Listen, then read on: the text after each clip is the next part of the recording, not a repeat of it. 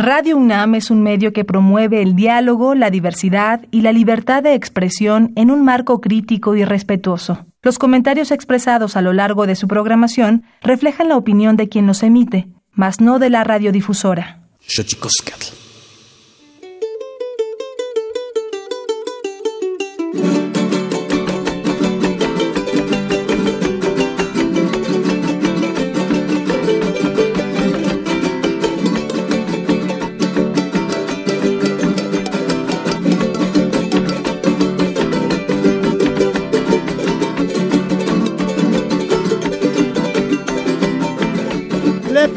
Permiso al día para empezar la jornada, para empezar la jornada. Le pido permiso al día. Le pido permiso al día para empezar la jornada, para empezar la jornada. Le pido permiso al día. Quiera Dios que la poesía tenga valor y versada, tenga valor y versada. Quiera Dios que la poesía. Quiera Dios que la poesía tenga valor y poesía y versada quiera Dios que la poesía. Ay que sí, pero hay que no por estar en el lugar. Ay que sí, ay que no. Cantaré dos o tres soles. La quieres tú y la quiero yo. Si me llego a equivocar. Ay, triste me da. Pido que se me perdone y a ver si a medio cantar el verso se me compone.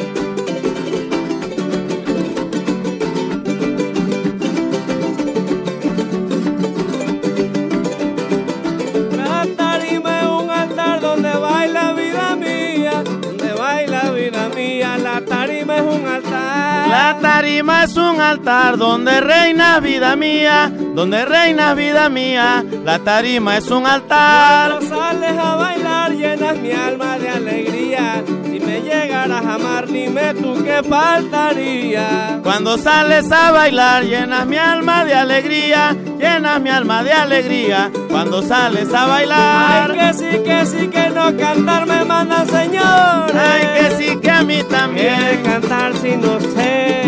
Bonita flor que te la dio. Vengo rendido de amor. Si fuera rosa cortara yo. Pero si le cantaré, pero si le cantaré versos que no son de autores.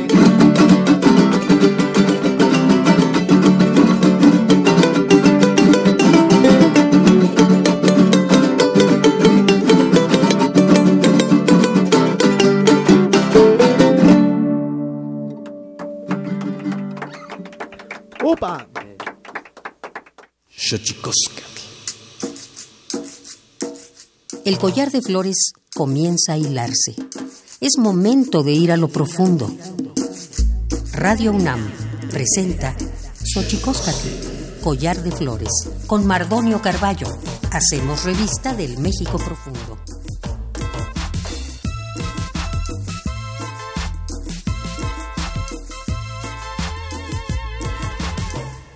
Kenitstoken tatamben, guananame, oquichpilme, siguapilme, telpocame, ichpocame, nane, yolpaki, pampanican, sempayo, último sentilian, pagni, huesca, teposlahtoli, tocan Radio Unancho, chicoscat, nama, nama, tlatotzonan, los vega, Juan eh, titlahtosen, nopatlen, tiquislicen, nagui, olin. Hola, ¿qué tal? ¿Cómo están, amigos y amigas de, de la Ciudad de México y bueno, de la, cualquier parte que nos escuche, porque bueno, este invento maravilloso que es la radio, nos lleva a lugares que no, que no sospecharíamos y menos la internet www.radio.unam.mx. Estamos totalmente en vivo. Llámenos 55 23 54 12 55 36 43 39 y 55 36 89 89. Estamos aquí en Xochicoscat, Collar de Flores, como ya eh, pudo escuchar, si nos eh, sintonizó desde el principio, estarán nosotros los maravillosos Vega. Los Vega están aquí, son jarocho para alegrar el corazón, sobre todo de un tema tan doloroso, triste, pero que también tiene eh, oportunidades de reivindicación del ser, que es el sismo de septiembre, del 19 de septiembre del año 2017. Vamos a cumplir casi un año y usted no lo pensaría ni lo creería porque en este país se nos olvidan las cosas muy deprisa. Todavía hay gente que no tiene casa Así que, y todavía hay gente más bien que, que no tiene visos de cuándo ocurra eso, y por ello vamos a platicar con Francia Gutiérrez Hermosillo del edificio eh, multifamiliar Tlalpan y con Arturo García de la, de la delegación Tláhuac. Vamos pues, porque siempre es maravilloso hablando de efemérides, vamos pues a nuestra sección que se llama Tonalamat o la ignota efeméride, porque siempre es maravilloso saber qué pasó eh, por estos días en algunas partes del mundo por fortuna y efemérides que nos recuerdan lo bien que lo hemos hecho o lo mal que lo hemos hecho. Xochicóscatl, collar de flores. Xochicóscatl. Tonalámatl o la ignota efeméride.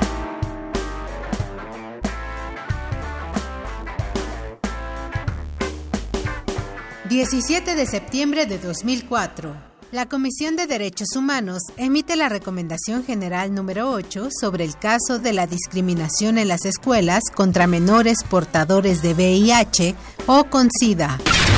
18 de septiembre de 1968. En México, 10.000 soldados del ejército ocupan la ciudad universitaria de la UNAM, deteniendo a varios estudiantes y líderes del movimiento estudiantil. 19 de septiembre de 1893. Nueva Zelanda promulga el sufragio femenino. La petición fue firmada por casi una cuarta parte de la población adulta de sexo femenino. 20 de septiembre de 1984. En Argentina, la CONADEP entrega su informe Nunca más, con datos de los crímenes de lesa humanidad en la dictadura de Jorge Rafael Videla, ocurrida entre 1976 y 1981. 21 de septiembre de 2010. La Comisión Nacional de Derechos Humanos emite la recomendación número 18 sobre los derechos humanos de los internos en los centros penitenciarios. 22 de septiembre de 2001. Se declara y entra en vigor el programa de acción antirracial firmado en Durban, Sudáfrica, Unidos contra el racismo, la discriminación racial, la xenofobia y las formas conexas de intolerancia. 23 de septiembre de 1999, Día Internacional contra la Explotación Sexual y el Tráfico de Mujeres, Niñas y Niños, un delito indudablemente violatorio a los derechos humanos.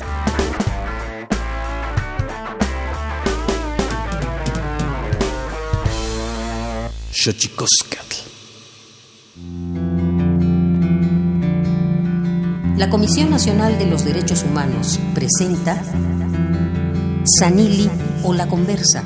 Quien tiene más saliva, traga más pinole.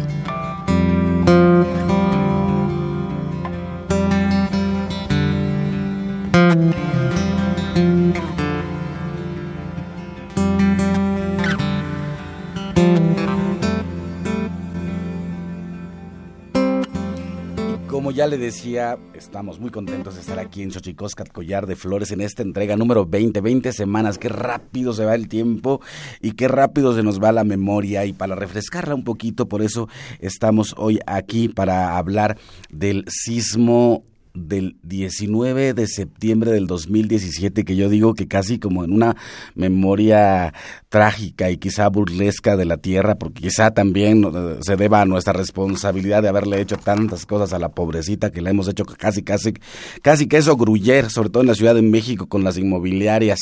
Eh, es terrible lo que le hemos hecho a, la tierra y para ello a lo mejor eh, de repente mueve su lomito y nos hace sentir lo que somos y bueno, eso también lleva a tragedias terribles y bueno, hoy vamos a hablar con eh, damnificados unidos de la Ciudad de México, con Arturo García, que viene de Tláhuac, y con Francia, eh, Gutiérrez Hermosillo, del edificio 1C del multifamiliar Tlalpan.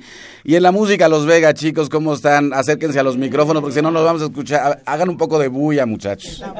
Ellos son Los Vega, son jarocho para alegrar el alma y sobre todo para regocijarnos un poquito también en la tragedia. Y yo quisiera preguntarles primero acá a Francia, que cómo, cómo es que surge Damnificados Unidos de la Ciudad de México. Justamente surge a partir de, de, este evento de la naturaleza que nos dejó descansar 32 años, pero que justamente el mismo 19 de septiembre nos hizo repasar que estábamos haciendo olvido de la experiencia tan trágica del 85.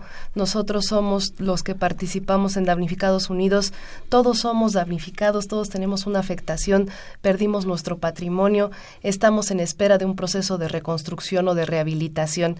Eh, en el multifamiliar Tlalpan colapsó mi edificio, el 1C, se perdieron nueve vidas y después del, del 19 de septiembre hemos tenido después otras pérdidas, eh, cerca de 15 personas han fallecido justamente en ese tema de olvido de no poder saber cuándo van a regresar a su patrimonio, cuándo van a poder volver a su entorno y sobre todo a su arraigo, que es algo que creo que se valora mucho en este espacio contigo, Mardonio, ese sentido de pertenencia, de, de tener comunidad. Mm. Y, y, también el sismo nos vino a recordar que en la ciudad también hemos tejido comunidad.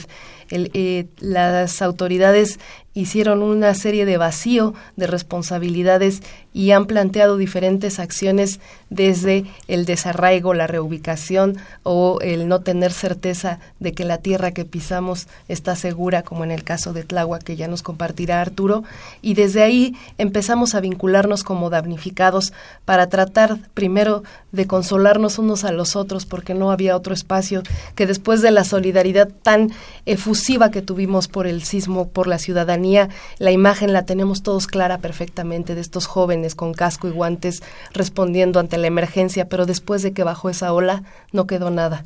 No hubo respuesta de las autoridades y nosotros tuvimos que caminar como damnificados por la ruta de la reconstrucción y no cumplimos un año, cumplimos 365 días con sus noches de ser damnificados.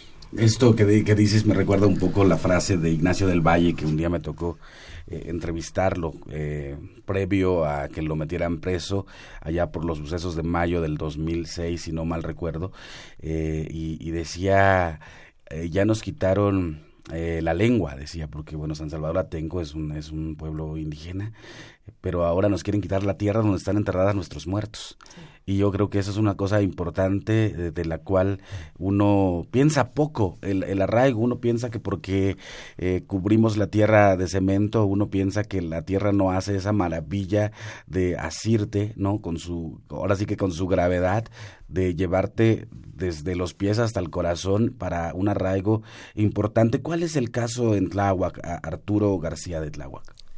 Sí, bueno, agradeciéndote la invitación y conociéndote. Muchas gracias. Eh, en Tláhuac tenemos, eh, a partir del, del, sismo, una serie de, de, problemáticas que se manifestaron. Primeramente, el tema de las grietas y fracturas en, en toda esta zona del oriente de la ciudad, lo que es Tláhuac, Iztapalapa y Xochimilco, que se hicieron presentes eh, una serie de grietas en el, en el suelo y que fracturaron muchísimas casas. En el caso específico de la colonia del Mar, que es de donde yo vengo, eh, hubo más de mil casas dañadas en distintos niveles, eh, pero más de 300 casas que, que, van a ser demolidas, y digo van a ser porque a casi un año de, de ese 19 de septiembre todavía no terminan eh, las demoliciones en la colonia del mar, ni, ni en toda la zona de Tláhuac. Entonces, eh, estamos viviendo una cuestión muy complicada a, un año. Eh, todavía no tenemos una, una, respuesta de parte del gobierno, pero, eh, o, o, sin embargo, la parte de la organización que hemos, que hemos tenido, que hemos formado, esta colectividad de la que, de la que se hablaba, que el sismo eh, ¿por qué no decirlo? Nos dejó y nos permitió organizarnos de manera colectiva, eh, entender que somos sujetos con derechos también, mm. sí, que, que, el gobierno nos vea de esa manera. Eh, no estamos pidiendo dádivas, no estamos pidiendo cosas que no necesitamos, necesitamos eh, una certeza primeramente de, habitabilidad en, la, en, la, en esta zona y entrar al tema de la reconstrucción. A un año no tenemos una sola, una sola casa reconstruida en la colonia del mar y no tenemos los tan perseguidos y añorados estudios del suelo que hemos venido posicionando desde los primeros días posteriores al sismo. En el caso del multifamiliar, eh, Francia, ha habido avances eh, pero ¿cómo, ¿cómo valoran estos avances? O sea, ¿cómo lo ven ustedes? Porque han sido, como tú dices, son sus días y sus noches, ¿no? Con todo lo que eso conlleva. Eh, se inició un proceso de, construcción a partir de mucha presión y, de, muchos días después, ¿no? Claro, entendiendo que el multifamiliar es un espacio eh, que ha estado muy visible porque no nos hemos permitido pasar a, hacer un segundo plano del sismo, recordando las veces que tuvimos que mover nuestro campamento a Tlalpan porque a media cuadra no nos veíamos, ¿no? Mm. Ya, ya estábamos siendo desatendidos como personas afectadas por el sismo y en ese sentido de urgencia, con todo el resto de damnificados unidos, nos movimos a Tlalpan. A partir de ahí se empezó a trazar la ruta de reconstrucción para los nueve edificios que necesitan un proceso de reforzamiento, los que quedaron en pie tuvimos que eh, hacer propuestas literales de cómo generar lineamientos para que los edificios pudieran acceder a un fideicomiso que ya está instituido y eso nos da cierta tranquilidad de que el recurso no se va a perder entre una administración y otra, que es muy importante porque el sismo también llegó muy oportunamente antes de las elecciones y antes del presupuesto y demás, o sea, ha sido muy complejo este proceso, pero con este fideicomiso podemos blindar nuestras obras de reforzamiento y de reconstrucción. Ahora estamos tratando de, de, cubrir toda la tramitología que semana a semana eh, llega con un nuevo requisito y lo que estamos solicitando como damnificados es no un trato entre particulares. Nosotros no estamos decidiendo levantar nuestras obras para mejorar nuestras vidas en cualquier temporada.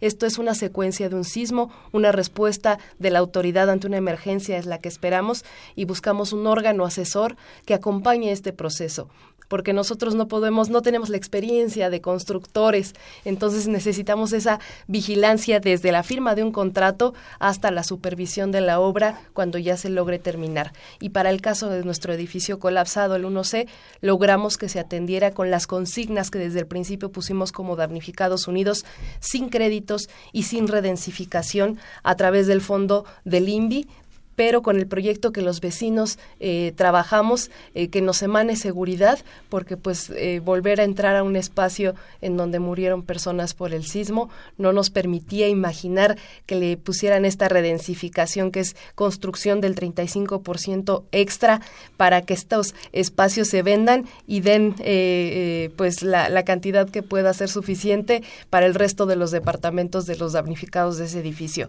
Eso es lo que decimos que puso en el centro al sector inmobiliario en la ley para la reconstrucción y dejó en un segundo término a los damnificados como sujetos de derecho. Nosotros estamos haciendo que esa ley se enderece a donde tiene que ir, a garantizar el derecho a la vida, a la vivienda, al arraigo.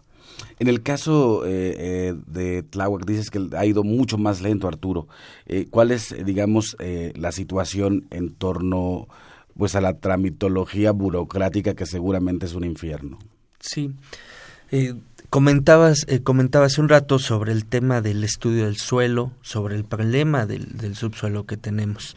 Eh, dado que, que, si no se tiene un estudio que, que nos dé certeza, eh, tanto de habitabilidad como certeza jurídica, no hemos podido acceder a ningún fondo. apenas eh, hace prácticamente un mes se inició o nos presentó el gobierno la ruta eh, y los lineamientos para, para la reconstrucción en Tláhuac y en estas zonas eh, de, de, vivienda unifamiliar, plurifamiliar. todavía no, no se tiene los resultados del estudio que el gobierno de la ciudad eh, comenzó a hacer el año pasado, a finales de noviembre, inició un estudio en, en Tláhuac con una empresa que, contrató el mismo gobierno. Sin embargo, eh, a un año no tenemos el resultado de estos estudios.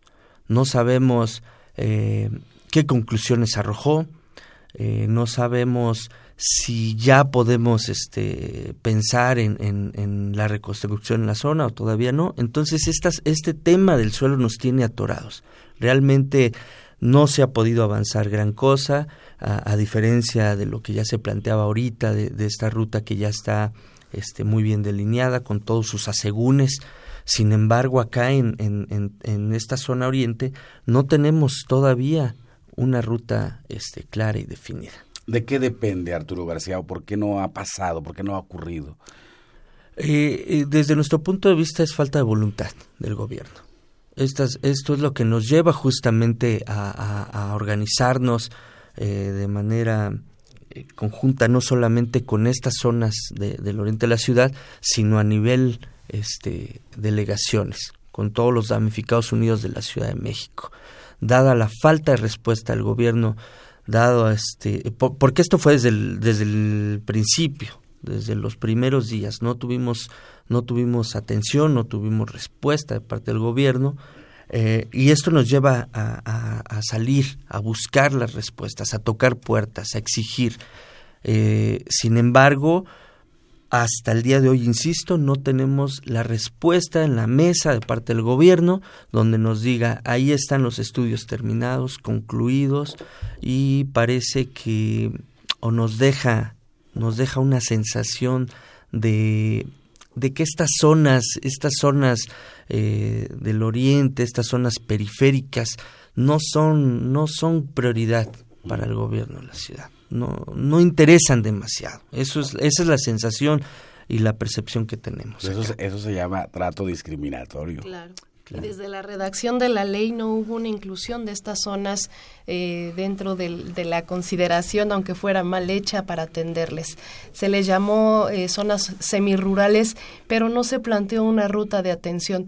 Entonces, están, eh, por ejemplo, haciendo la entrega de dictámenes. Un dictamen te revisa de, de la puerta hacia arriba de tu casa. ¿no? No te revisa el subsuelo para ver cómo está. Entonces, toda vez que entreguen ahorita dictámenes sin tener estudios de suelo, pues no hay manera de que tengan certeza de si, si su edificación, aunque se vea completa, pues no tenga eh, fallas en el suelo de grietas y de, y de consecuencias a largo plazo. También queremos garantizar que nadie más vaya a aprovechar estas zonas de Tláhuac y de Iztapalapa que si eh, intentaran promover una reubicación, no fuera para que en un futuro viéramos un Santa Fe, viéramos un, espacio comercial o, de alguien que tenga los recursos para mejorar las grietas, darle el tratamiento que los damnificados o que los habitantes de esa zona hasta ahora no se merecen. Yo digo que entre otras cosas lo que vino a, sacar el sismo de las grietas son partes muy bonitas del ser humano, pero también la parte buitre de los seres humanos, ¿no? Y bueno, ahí me parece que, que hay que hacer un acto de conciencia con respecto de la diferenciación en el trato que hay entre unas personas y otras, y ahora sí que según el lugar, ¿no? O sea, la Ciudad de México tiene tanto, tanto territorio que al final de cuentas uno se nos olvida que es una ciudad diversa y que eh, también en esa diversidad existen esas cosas terribles de la diferenciación entre un lugar y otro. Y eso lo hemos hablado mucho aquí, es un espacio donde se habla mucho de discriminación y de racismo. Y bueno, eso también lo que, lo que dices Arturo, ¿no? Termina eh, llevando a que ciertas zonas tengan preferencia, ¿no? Por otras, sin, sin eh, soslayar ninguna, del, en ningún caso las tragedias de ambos, pero sí, sí parece que, que de repente se nos olvida que que la Ciudad de México es mucho más grande y que no todo es tan visible, ¿no? Entonces, pues también un llamado a las autoridades para que tomen cartas en el asunto. Eh, pensar en, en, estas cosas que decías, este Francia, ¿no? De repente se desborda el apoyo. Eh, yo, o sea, nosotros mismos, ¿no? De repente eran días y días sin dormir por estar eh, buscando la forma de apoyar. Eh, ¿cómo, ¿Cómo fue de paulatina? o fue de tajo que se corta el apoyo tanto a nivel material como a nivel este espiritual, emocional. en el caso de Tlalpan. Pues eh, justamente por ser un espacio en el cual tuvimos miles de manos eh, de casi de manera instintiva de reaccionar ante la emergencia, fue gradualmente eh, disminuyendo, pero también cada vez que fue llegando menos, supimos que el interés por llevar una lata o por llevar una cobija era esa preocupación de cómo expresar que había, había una sociedad vigilante del proceso de la reconstrucción. Es, es, es, traje una lata para preguntar cómo están, ¿no? Mm. Y eso también es, es muy simbólico. Y después la forma de participar fue desde mi acción de oficio o de profesión. Tuvimos jornadas médicas, jornadas psicológicas, actividades de teatro, de música, eh, y, y, esa es otra forma de reconstruirnos socialmente, ¿no? Nos, nos olvidamos, a veces eh, vivimos para trabajar y viceversa, y este, esta forma de, de que el sismo nos mostró esta vulnerabilidad también nos dio una oportunidad para para rearticularnos como comunidad. Llegaban de las colonias aledañas, yo hago tamales comúnmente y aquí está mi, mi cooperación, ¿no? Es, es, la forma en la que cada uno sabe desde la, la acción que realiza todos los días dejar el corazón en beneficio del otro. Y fue disminuyendo pero también eh, fue generándose un espacio más autogestivo, eh, a la par que nuestra asamblea se estaba formando y se estaba organizando para tomar la fuerza que cada eh, persona que fue a mostrarnos esa solidaridad nos dejó arropados para nosotros salir y dar la cara a nuestra reconstrucción. Y, pues también el tema de los donativos, ¿no? Desde las primeras horas vimos eh, esta campaña desmedida de, de gobiernos, de, de naciones, de públicos y de privados, donando y donando y donando y la verdad es que nunca vimos cómo llegó esa donación. Eso fue terrible. Eso es terrible, ¿no? Porque además pues no hay nada más sensible que ver una noticia en directo y sentir que estás aportando y que con eso pues nosotros como edificio colapsado decíamos, bueno, ahorita estamos escurriendo cascajo, pero ahí viene la recuperación, ahí viene, se escuchan los donativos, esto parece que va a ser pronto porque el referente es inevitable ir al 85, ¿no? Mm, Donde se saben las experiencias y escuchar estas donaciones nos hacía pensar que iba a venir de inmediato una respuesta y no fue por ese lado. Muchachos, acérquense a sus micrófonos, por favor, porque les quiero preguntar a Freddy, ¿cómo, cómo les fue a ustedes en el sismo? Pues este, pues un poco asustado porque pues ya ves que los niños están en la escuela, ¿no? Y nos congelamos todos y corriendo este a buscarlos y y estaba aquí mi mamá que está mi mamá en Veracruz. Ese día nos estaba acompañando aquí y fue pues muy muy fuerte no entonces yo salí con la bicicleta porque pues el carro no funcionaba porque todo estaba parado. Y este pues encontré a mi hijo bien tranquilo pero lo cierto los vecinos sí estaban este hubo una escuela donde eh, hubo mucho mucho daño, una secundaria al lado de la escuela de mi niño. Entonces, este, pues estuvo muy, muy fuerte, ¿no? Y muy preocupante por la situación, ¿no? Pues bueno, si quieren, vaya, me están haciendo allá señas obscenas.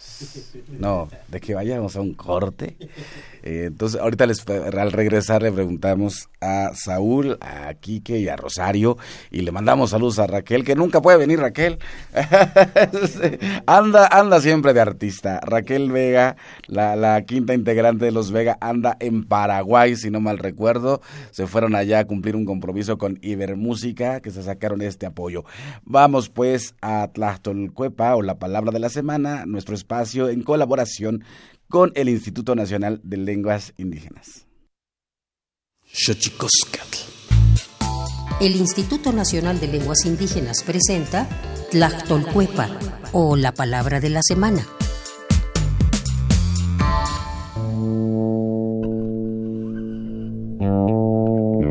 Tina. Esta expresión es de origen mixteco. Se utiliza para referirse a uno de los animales más preciados por este pueblo, el perro.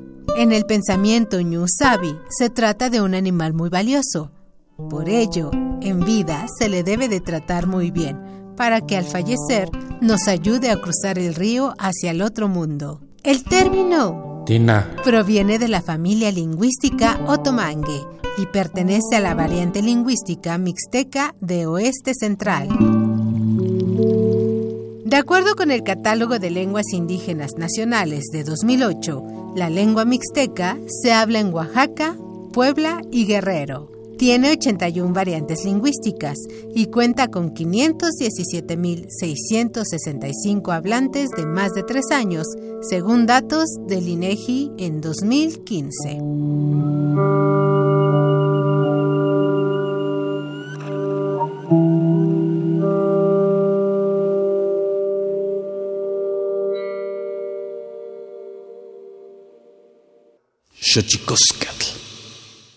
Pluriversos PUIC, un mundo culturalmente diverso.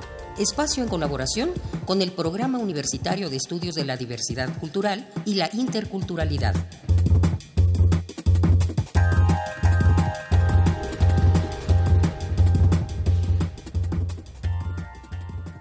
Yo creo que la UNAM ha dado un paso gigante a nivel del mundo y sobre todo a nivel de América, porque es eh, la primera que comenzó a darle importancia a estas lenguas, las comenzó a hacer visibles. Humberto Acabal es escritor y poeta maya quiché, originario de Momostenango, Guatemala. Ha recibido reconocimientos internacionales y locales por sus poemas y textos que destacan su lengua originaria y que han sido traducidos a más de 13 idiomas. A través de la poesía defiende su cultura y lengua materna. Humberto Acabal ha recorrido un largo camino defendiendo el arte y a los pueblos originarios. Tenemos que partir de la idea inicial que las culturas nuestras a lo largo de este continente fueron amantes del buen decir, fueron amantes de la palabra bella y de esa cuenta nos quedan todavía algunas muestras de esa gran poesía que ellos cultivaron. Así que si partimos de ahí, luego después hubo una etapa de silencio. Esto fue causado cuando llegaron los ibéricos a nuestras tierras, trajeron la religión, la religión se convirtió en un medio de persecución porque no entendieron los cantos, no entendieron nuestra, eh, nuestro legado literario. Es eh, recientemente que volvemos a retomar las nuevas eh, técnicas para dar a conocer lo que sentimos, lo que pensamos. La historia es la única juez y testigo que dará lo que realmente tiene valor. Conservar la literatura indígena es preservar el legado de las culturas y asegurarles un futuro. Los poetas indígenas, a través de su escritura, transmiten un mensaje al mundo. Lo que pretendemos es que las lenguas no mueran, intentar que se descubra el valor de la filosofía de la lengua. Y yo creo que el mundo sí necesita de estas lenguas. Hay como una necesidad a nivel mundial de recapturar esas eh, enseñanzas antiguas, así que yo creo que en el futuro eh, nuestras lenguas sí tienen aún mucho que decir y acompañado de la poesía, que es una forma bella de plantearla. Humberto Acabal se presentará el próximo 11 de octubre como parte del octavo Festival de Poesía Las Lenguas de América Carlos Montemayor en la sala Nezahualcóyotl del Centro Cultural Universitario de la UNAM a las 18 horas. A continuación, un regalo poético de Guatemala para usted. Quien rayig, quien yacan aslemal, chahue, quisiera dejarte mi corazón así como está roto, con la esperanza de que la grieta pudiera servirte de puerta. no me quiso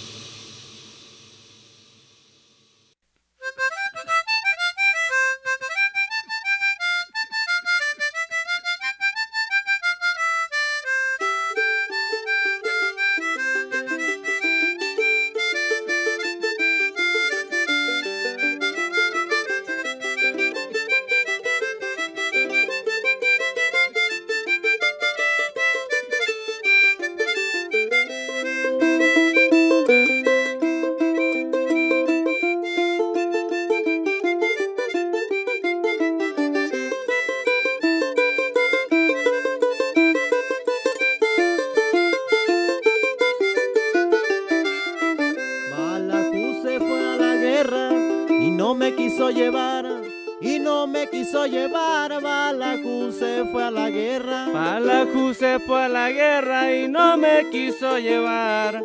Y no me quiso llevar, Balajú se fue a la guerra. Le dijo a su compañera, vámonos a navegar. A ver quién llega primero del otro lado del mar. Le dijo a su compañera, vámonos a navegar. A ver quién llega primero yo al otro lado del mar. Isa, Isa para Veracruz. Yo también soy marinero y me arrullan en el sur. Ariles y más Arile, Arile, llévame a ver a la gente pandanguera de Boca de San Miguel.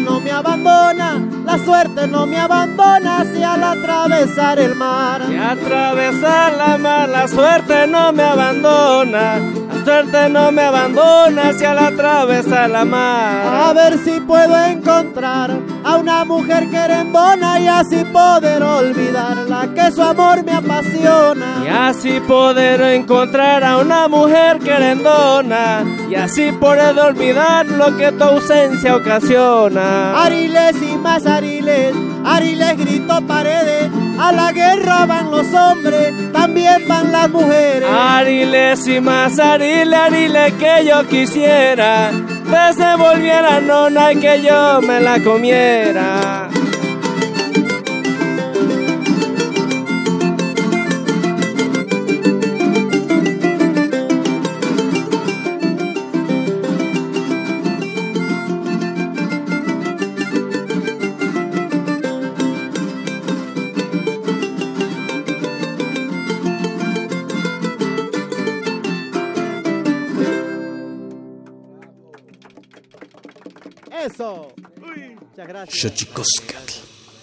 Pues justamente estamos ya a unas horas de cumplir este primer aniversario del sismo del 19 de septiembre y vamos a hacer una jornada de lucha.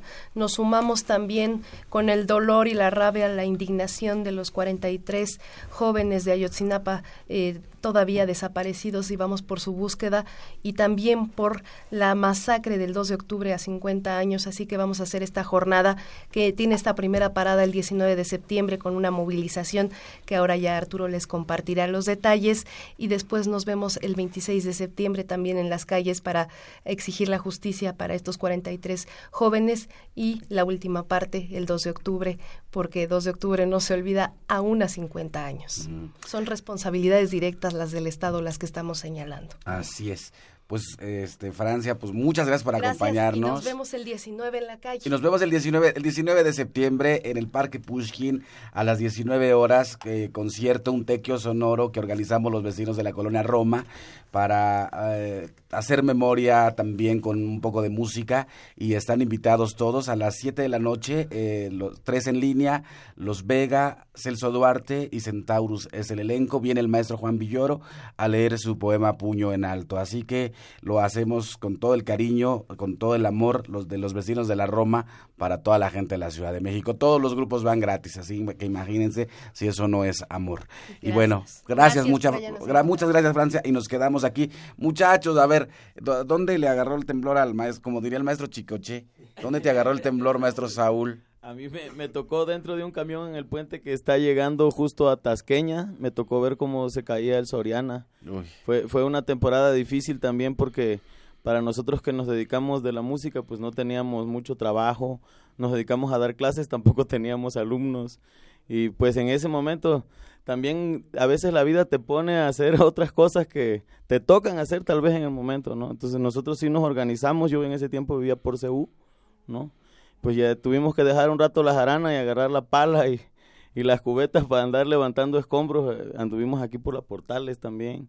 Con mi sobrina Citlali, mm. ella anduvo con nosotros, ¿no? Porque también fue algo que, que si algo tiene el mexicano es que aunque se le olviden pronto las cosas y a veces sea un poco indiferente ante el dolor, pues también ahí se vio cómo el mexicano es unido y le tiene respeto al compañero codo a codo, ¿no? Eso, es maravilloso. Me encanta este programa porque siempre, como son tan amigos los que vienen aquí, siempre dicen, no, mi sobrina Citlali, como si el auditorio lo conociera. Pero Citlali también es una mujer que se dedica al son jarocho. Maestro Quique, ¿usted qué onda? ¿Dónde lo agarró el temblor?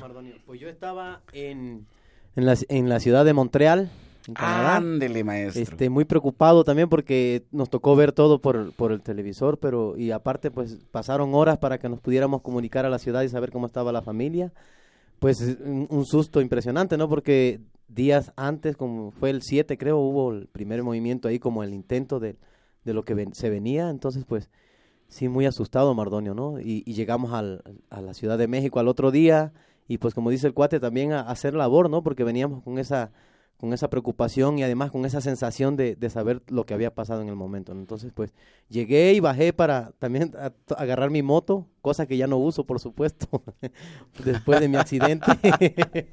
Hace un año. Hace un año, exactamente, no, ya usted se acuerda bien. Hace un año, a tres, a tres meses del sismo también, para hacer memoria, también hicimos un concierto, fue el, el maestro Quique y al salir se accidentó.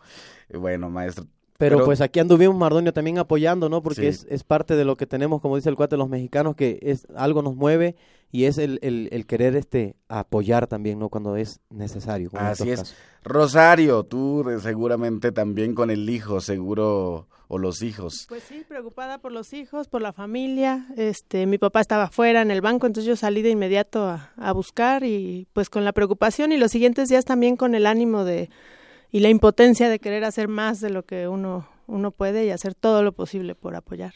Pues eh, los Vega, los Vegas son jarocho, ya les decía, eh, vamos a estar organizando los vecinos de la colonia Roma este concierto Tequio Sonoro se llama, como todo mundo sabe, el Tequio no es otra cosa que un intercambio eh, de trabajo colectivo, no hay paga más que la ganancia de, de, estar ayudándonos. Y bueno, yo creo que eso se, se ve mucho en la música. Yo creo que en general pienso o quiero pensar que el gremio artístico está más unido que, que algunos otros gremios, ¿no?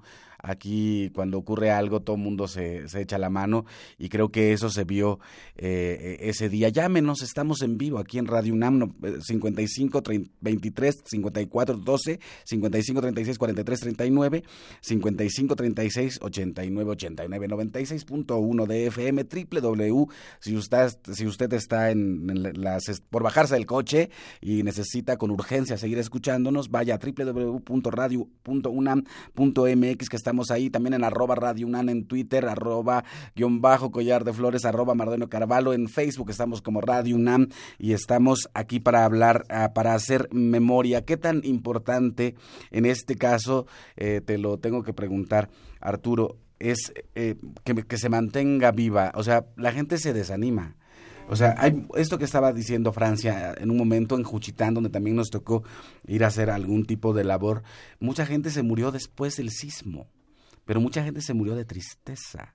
También ahorita a Francia nos decía eso, que, habían muerto más personas después, posterior al sismo. ¿Por qué es tan importante eh, en, en, el caso de ustedes no mantener viva no solo la memoria, sino la resistencia y la exigencia? Sí, bueno, primeramente porque la, la emergencia no ha pasado.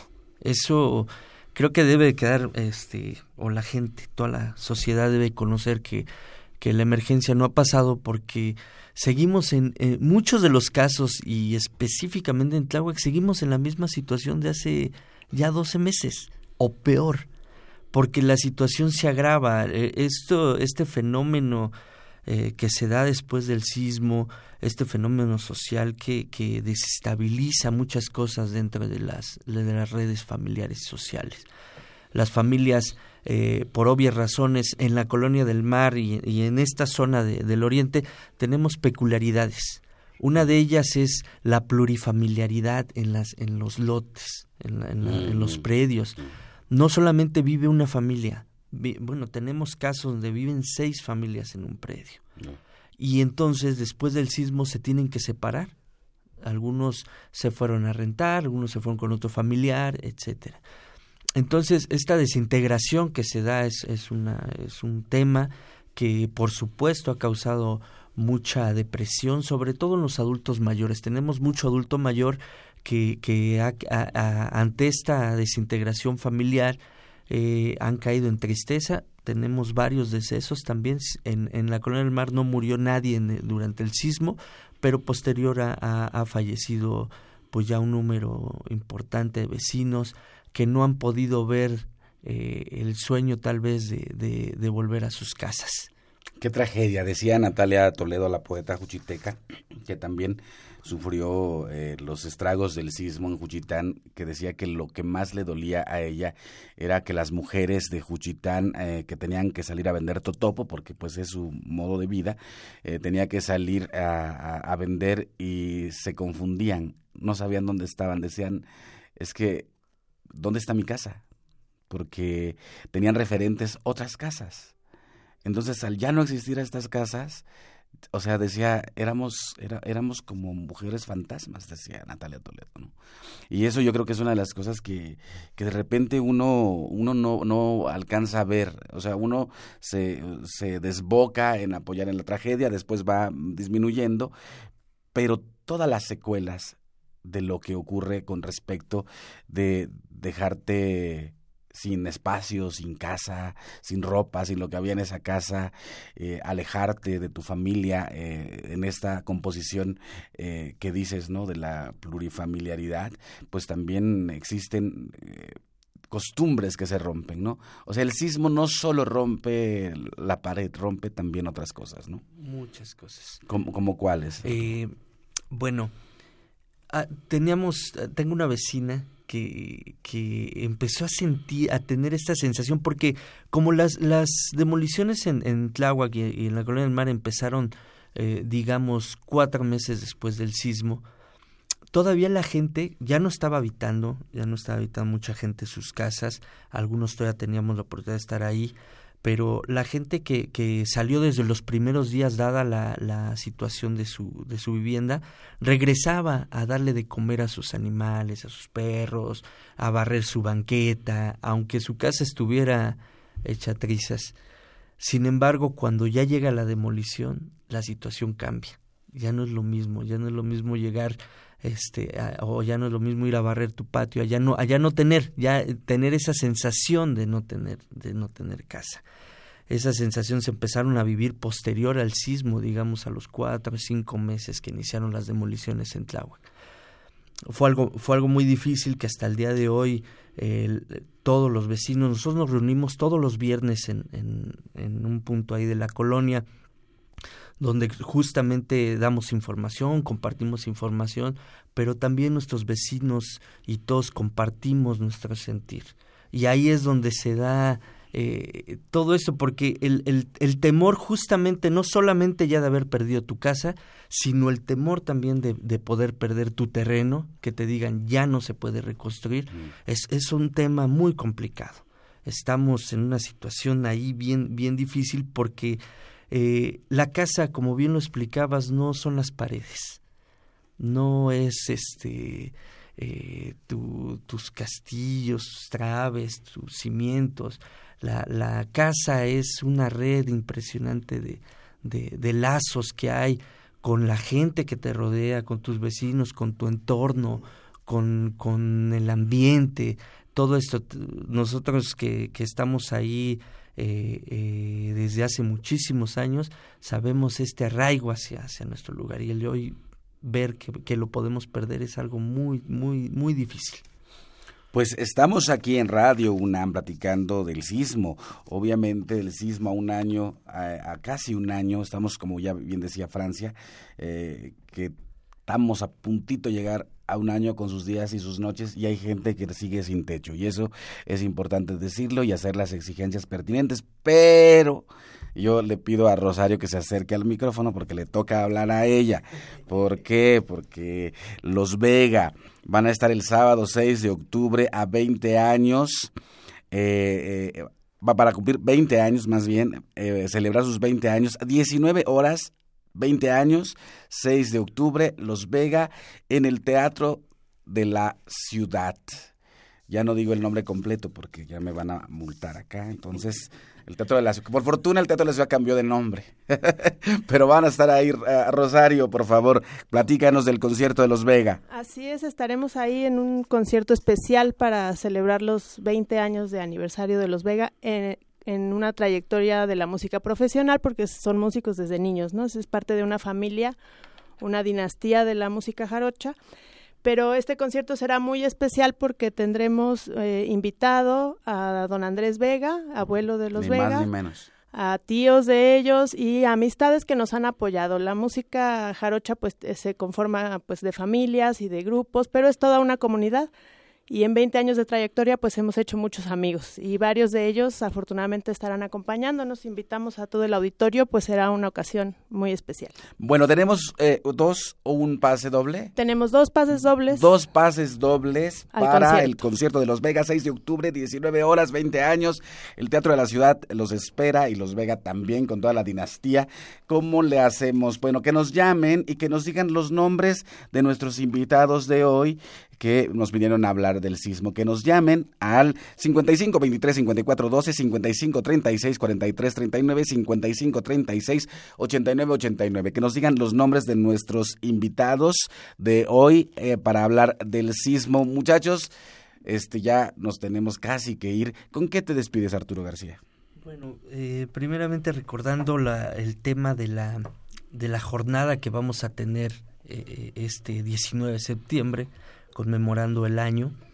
Eh, vamos a iniciar con, con, una misa a las 12 del día en el multifamiliar Tlalpan.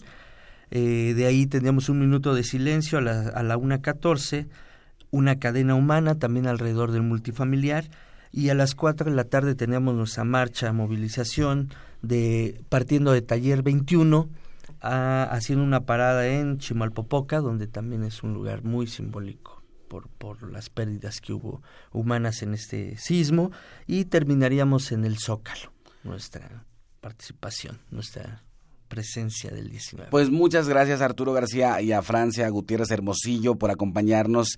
hacemos votos y alzamos también nuestra voz para que su voz también se amplifique y multiplique por la exigencia eh, que deviene de una urgencia que es el sismo del 19 de septiembre del año 2017. Vamos con nuestra sección ahí con nuestra sección que se llama Más libros al rostro o lo que es lo mismo más amoch menos face. Más libros al rostro, o lo que es lo mismo, más amoch, menos face. Espacio en colaboración con el Instituto Nacional de Antropología e Historia.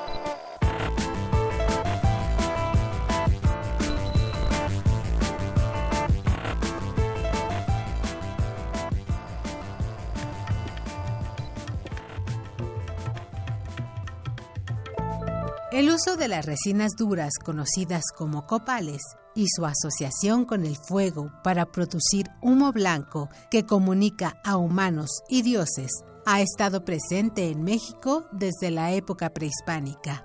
La cuenca del Alto Balsas, una de las principales zonas de explotación y distribución de copales, fue una de las regiones que los tributó en la antigua México Tenochtitlan. En el libro Los copales mexicanos y la resina sagrada del Templo Mayor de Tenochtitlan, además de tratar el aspecto ritual, se aborda el papel de los copales en la medicina, la educación y el comercio, tanto en la época prehispánica como en la etnografía actual. Te invitamos a leerlo los copales mexicanos y la resina sagrada del Templo Mayor de Tenochtitlan, de la doctora Aurora Montufar López, está disponible en las librerías Educal y en tiendas y librerías del Instituto Nacional de Antropología e Historia.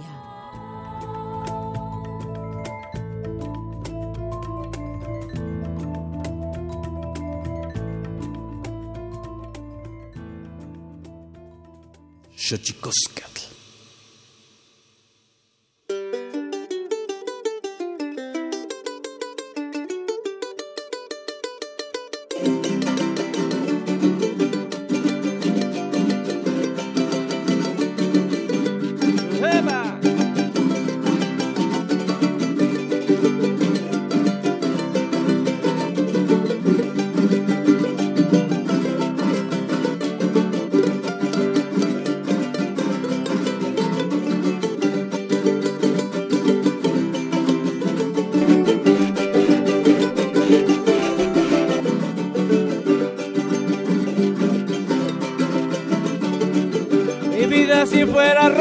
Te llevaría en mi sombrero. Mi vida si fuera rosa te llevaría mi sombrero. Pero como eres hermosa, en el corazón te llevo.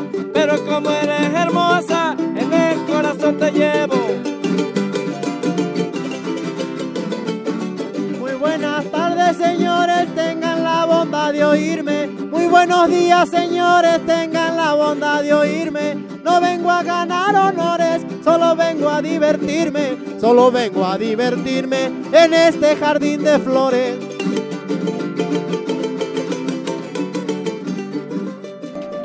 Saludos a Emilia Buitimea, a Nacheli, a Marco A. González, a Nayeli López, a Trizo Bautista, a Jonathan, a Loti Noco, a Pablo Sebe, a Leticia Carrión, a Olivia Montesinos, a Erendira Cruz, eh, que nos escuchan aquí en Xochicosca, Collar de Flores. Saludos a Alejandro Cabral y a Mónica del Carmen. Bueno, agradecemos eh, la producción de Alejandra Gómez, Héctor Castañeda, Aldo Herrera, Leslie Ortiz y eh, Inti, que ya lo vi que anda por ahí. Y bueno, llámenos que tenemos dos pases dobles. Se los vamos a dejar aquí en Radio UNAM. Eh, para el concierto del 6 de octubre, 19 horas, en el Teatro de la Ciudad de Los Vega, que maravillosamente nos acompañan. Nos escuchamos el próximo lunes. Las Melaguan Panchicuey, Tonati, Chicago, Macue, Ponimo, Tlachtol.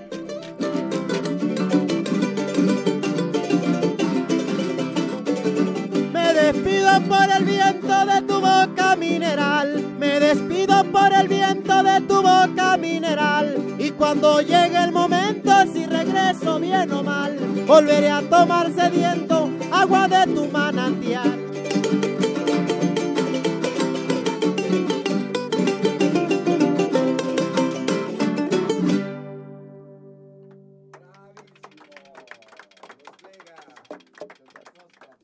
Esto fue Xochicóscatl, Collar de Flores, con Mardonio Carballo. Hacemos revista del México Profundo. Una producción de Radio UNAM. Experiencia sonora.